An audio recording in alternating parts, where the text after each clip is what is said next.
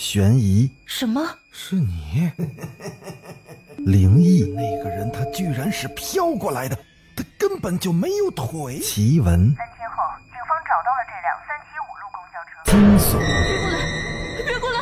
别过来！别过来欢迎收听《九黎怪谈》。Hello，各位听友，大家晚上好，欢迎继续收听《九黎怪谈》。咱们今天继续来讲凶宅的故事。上回讲到，我刚跑了没几步，就有什么东西拽住了我的衣服。这下我吓得是差点没背过气去，拼了命的我就用手去推身后。就在我挣扎的这功夫，一只手钳住了我的肩膀，我只能大叫，嘶吼声还在继续。大到我完全都听不到自己的叫喊的声音，不只是我的声音，这个世界上所有的声音，此时那恐怕都被这嘶吼声给淹没了。这种声音仿佛是能把人体的细胞都给震碎了一样。几秒钟的功夫，我瞬间就浑身开始剧痛。这时我也顾不上身后钳住我的那只手了，那疼痛感让我跪倒在地上。这种剧痛很难形容，有别于我所经历的所有的痛感。这一刻，我甚至已经想到了死亡了。我想，死亡对于我也许都是件好事，不仅可以让我从这种疼痛感中解脱出来，也能让我从这悲苦的人世间解脱了。就在这时，我耳边仿佛听见了一阵细微的金属碰撞的声音，这个声音。很细微，但却没有被那嘶吼声给盖住，而是稳稳当当的就传到了我的耳朵里。我听着这股声音吧，身体竟然瞬间的放松下来，而且那种疼痛感也消失了。不知不觉的，这股声音是越来越大，而且越来越清晰，而那阵嘶吼声呢，不知不觉间也就给消失了。取而代之的是我朋友熟悉的声音，他大声喊着我的名字。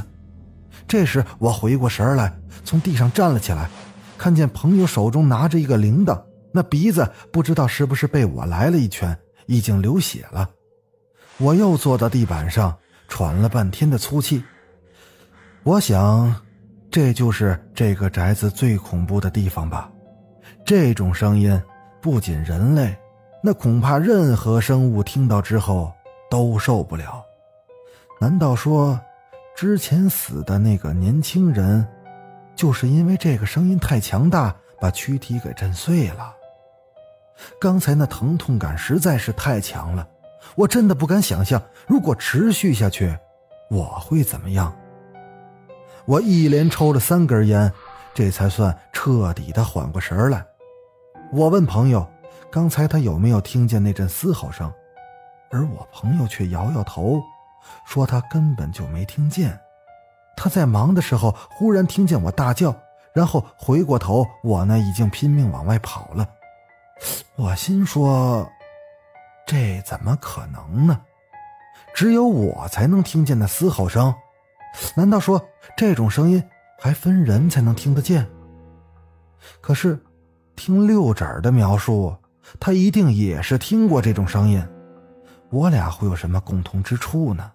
但我敢肯定的是，他在描述的时候刻意把这阵嘶吼声的威力给减弱了。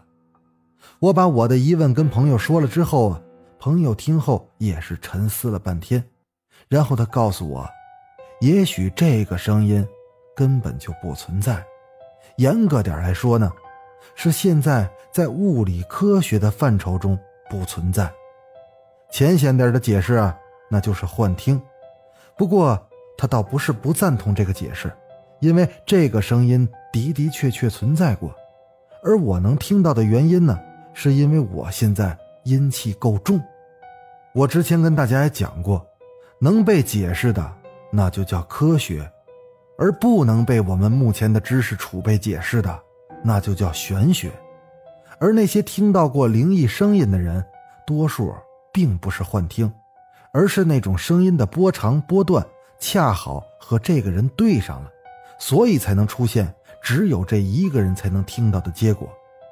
而且多数人都会有一个误区，认为寺庙之地因为有神灵庇佑，那肯定是阳气最盛的地方。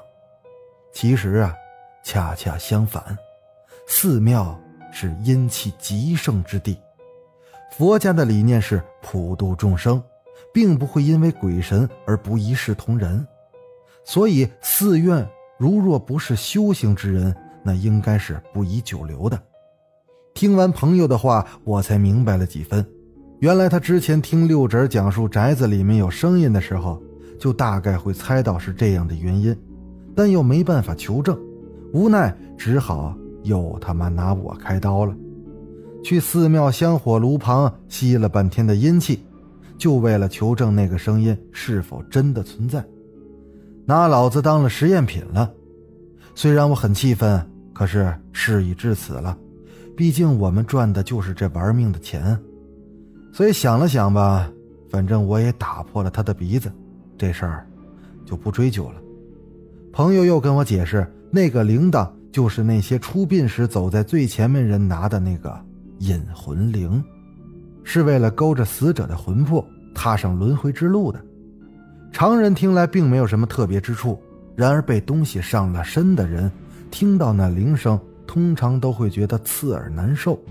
说到声音辟邪，也许大家并不了解，其实严格意义来讲呢，念咒诵经的声音。那都应该算作声音辟邪的范畴，而用辟邪的声音有很多种，器物声音、生物声音都可以。朋友简单的列举了一条，在辟邪的声音中最为管用的几种。相传啊，虎骨在折断的时候那种声音，那是极具很强的辟邪能力的，能将七魂近亲的人都能给唤醒了。虽然那声音的分贝不大。但效果却大得惊人，而其次的就是天子降生时的那第一声的啼哭，据说这声出来，千年的妖怪都得提前捂耳朵。那前两种恐怕时至今日我们多半是没有机会能听到了。相比较来说呢，还有一种方法，现在要听啊比较简单，那就是在午时寺院里的钟声。这样一来呢，既然我能听见嘶吼声，那就证明这个宅子里一定是有东西存在的，只是连朋友用尽方式都找不着他，这可就有点棘手了。我跟朋友坐在地板上，想商量下对策，显然我也提不出什么建设性的意见，简单的聊了几句，我干脆啊给朋友点思考的空间，我一个人点着了烟，在大厅里面乱转。这片地域本来就有点空旷，现在我们两个人又都静下来了，我仿佛啊都能听见自己的心跳声。过了半晌之后，朋友叫我过去，告诉我这个宅子他想了又想，可还是无从入手，所以我们还是先回去，第二天再从长计议。我当即就表示同意。这次因为准备的比较充分，加上朋友刚才忙活了半天，那各种我叫得出的名儿的、叫不出名的东西是放了一地。我们捡东西往包里装的时候，我突然就有一种莫名的紧张感，仿佛这个房间里有一双眼睛，一直就在盯着我们。我不由得就警惕起来，只是用余光啊打量着周围。可是，虽然能见度还可以吧，但毕竟夜色还是模糊了视线。我看了一会儿，并没发现什么，想跟朋友说吧，可一抬眼，我就发现，朋友也在用眼神向我示意。这下我可就更确定，这个宅子里面，的的确确还有一个人。我瞬间冷汗就往外冒，我想跟朋友交流一下对应的对策。可无奈房子里太静了，我又恐怕对方察觉，只能不停的用眼神向朋友示意。我也感觉到了，朋友轻咳了一声，然后就装作若无其事的问我：“他地上的一袋泰山石子，我看没看见？我被问的一愣，就瞥见朋友对我使了使眼色。他妈的！虽然我明知道他这是在声东击西，可这个情况下又没有事先对过台词，我是一时半会儿真是弄不明白到底怎么接。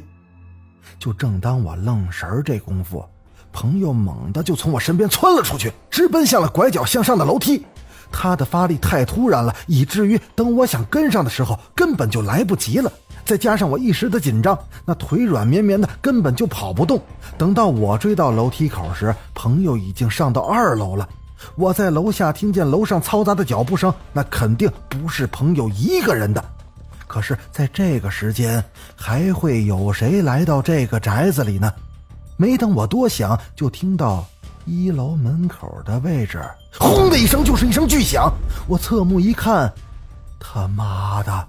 那个钟馗像被人给推倒了，我站在楼梯上，我是上也不是，下也不是。现在对手可并不只是一个人，我跟朋友如果分开单打独斗，那恐怕更没有胜算了。这么一想，我还是决定上楼去帮朋友。就这几秒钟的时间，因为我的犹豫仿佛被拉长了。正当我转身准备奔上楼的时候，朋友已经下来了。他说：“上面那个人对这个宅子的布局那是相当的熟悉。”他追上去，只看见了一个模糊的人影，而一闪就不见了。正当他准备挨个房间搜查时，就听见楼下有响动，然后就跑下来看看是不是我出了什么状况。我听完之后，就把钟馗像被人推倒的事儿跟朋友说了。朋友听完后，立刻就脸色大变，然后他说：“不行，我们得马上就得离开这儿，中计了！有人想把钟馗镇住的东西给放出来。”我从来没见我这朋友这么紧张过，一时间我那脑袋就跟着发懵。然后朋友拽着我是狂奔下楼，还没来得及走出大门，我俩顿时就一起。停住了，因为我清楚的看见，就在门口的位置立着一个影子。好了，今天的九黎怪谈咱们就讲到这儿。到底门口立着什么呢？您嘞多给我投几张月票，咱们下回接着说。我是主播九黎香柳，那咱们下集再见。